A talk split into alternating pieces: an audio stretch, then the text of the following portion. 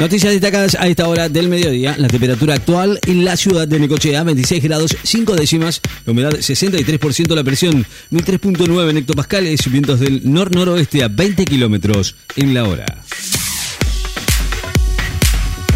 El Papa envía 10.000 medicamentos para los damnificados del terremoto de Turquía.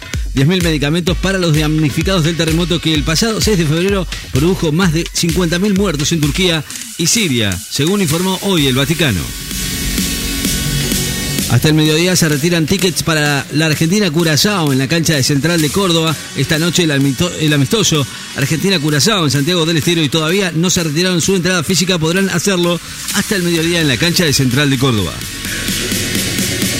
Colombia con el entrenador argentino Néstor Lorenzo venció a Japón en Osaka por 2 a 1. Dirigido por el argentino, el seleccionado de Colombia venció hoy a Japón por 2 a 1 en un encuentro amistoso celebrado en Yodoko Stadium de la ciudad de Osaka. Con más protestas y paros, trabajadores de Francia redoblan su lucha contra la reforma jubilatoria. Una nueva ola de protestas y huelgas comenzó hoy en Francia contra la reforma jubilatoria impuesta por el decreto del presidente Emmanuel Macron con la seguridad reforzada luego de que el gobierno dijera que esperaba hechos de violencia. Un imputado admite que lo contrataron para acceder a mensajes de Alessandro, imputados por el hackeo del teléfono celular del ex ministro de Justicia y Seguridad de porteño Marcelo D'Alessandro admitió que fue contratado para cometer el hecho por un usuario del sistema de mensajería Telegram y que cobró con criptomonedas a través de una plataforma virtual de pago. La locura por los campeones del mundo no se detiene en Santiago del Estero. Hay ansiedad, locura y emoción por la selección argentina que no se detiene en Santiago desde Anoche, familias completas no duermen esperando un saludo de los campeones del mundo y la ciudad amaneció desde muy temprano con fanáticos apostados en la puerta del hotel donde está alojada la escaloneta. Confirman dos nuevas muertes y suman 13 los fallecidos por dengue en Tucumán. Informó hoy que dos personas con diagnósticos de dengue fallecieron y ya son tres las muertes registradas por esta infección en lo que va del año en la provincia, donde suman 6.000 los casos confirmados en el sector público.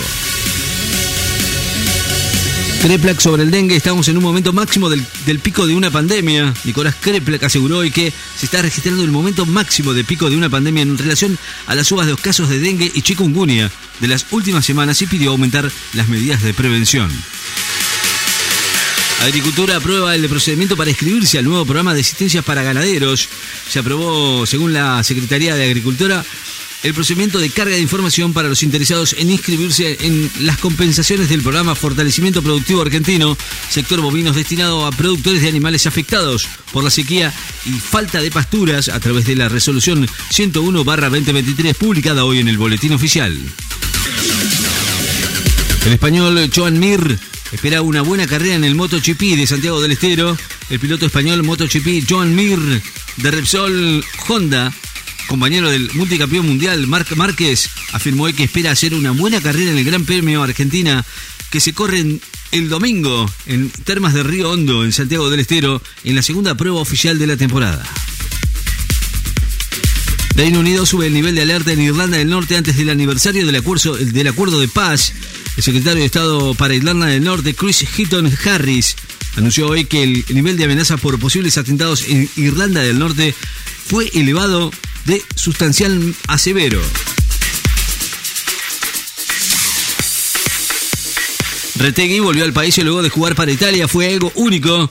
Regresó hoy a la Argentina luego de su presentación estelar en el seleccionado italiano con dos goles en sus primeros partidos y aseguró que fue algo único y hermoso.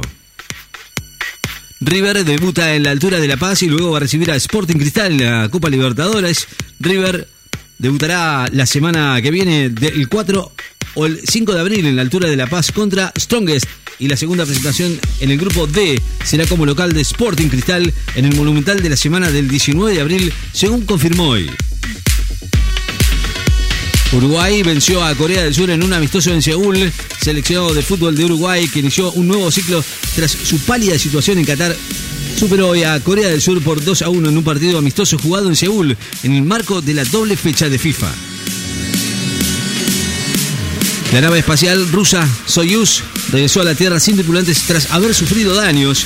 La nave espacial rusa Soyuz MC-22, víctima en diciembre pasado de una espectacular fuga de líquido en enfriamiento mientras estaba acoplada en la Estación Espacial Internacional, aterrizó hoy en Kazajistán sin tripulantes como estaba previsto, según informó la agencia rusa Roscosmos.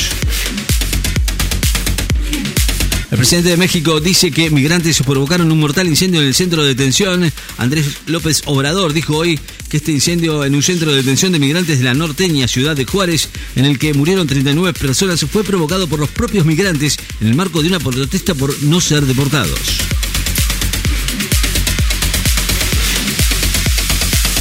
En carta a AMLO, expresidente peruano Castillo no pide por su libertad, sino por la del pueblo. El destituido y encarcelado presidente peruano Pedro Castillo abogó en una carta que le envió al mandatario mexicano Andrés López Obrador por la verdadera libertad del pueblo y no por la suya, reveló el jefe del, Estado azteca en una nueva incursión que lo relaciona con la política peruana, actitud que fue fustigada por el actual gobierno de Dina Boluarte. Dilma Rousseff asumió en Shanghái la presencia del estratégico Banco de BRICS.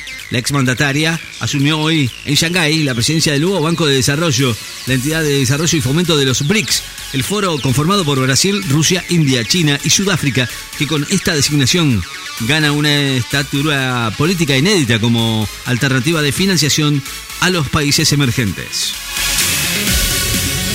El recordado último show de Papo puede verse por completo en YouTube. El último show de Papo que ofreció en Cojín Rock el jueves 3 de febrero del 2005, 21 días antes de su muerte, está disponible de manera completa en YouTube. Pequeños y medianos productores del campo protestan mañana en Plaza de Mayo junto a pequeños eh, trabajadores eh, campesinos, productores y agropecuarios nucleados en la mesa agroalimentaria argentina. Van a realizar mañana una nueva protesta en Plaza de Mayo en reclamo de medidas concretas para hacer frente a los efectos producidos por la sequía que afectan a gran parte del país y reclamar al Congreso la sanción de proyectos que podrían servir para enfrentar el drama climático. El Ministerio de Salud advierte por aumento sostenido de casos de dengue en el país. La directora nacional del control de enfermedades del Ministerio de Salud, Teresa Estrella, dijo hoy que el escenario en materia de dengue es complejo en el país y agregó que refleja un incremento sostenido de casos.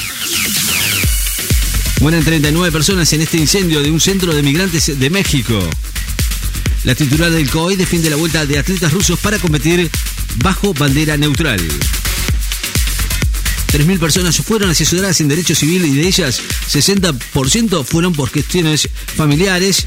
Las asesoras eh, del año pasado por la oficina multipuertas creada por la Cámara Nacional de Apelaciones en lo Civil, a través de la cual se facilita el acceso a la justicia y las principales consultas fueron sobre las relaciones familiares en un 64% y sobre la salud en un 14%. Los argentinos Nabone y Torres avanzan en el Challenger catalán de Girona. Avanzaron hoy a los octavos de final del Challenger de Girona en España, después de, imponerse sobre el local Oriol Roca Batalla por 3-6, 6-3, 7-6, mientras que Juan Bautista Torres se instaló en la misma instancia tras vencer al portugués Federico Ferreira Silva por 6-3, 6-2. La primera dama se reunió en Nueva York con curadora de arte latinoamericano del MoMA, la primera dama, Fabiola Yáñez, se reunió en Nueva York con la argentina Inés Kertstein, curadora de arte latinoamericano del Museo de Arte Moderno, directora del Instituto de Investigación Patricia Phelps de Cisneros para el Estudio de Arte de América Latina.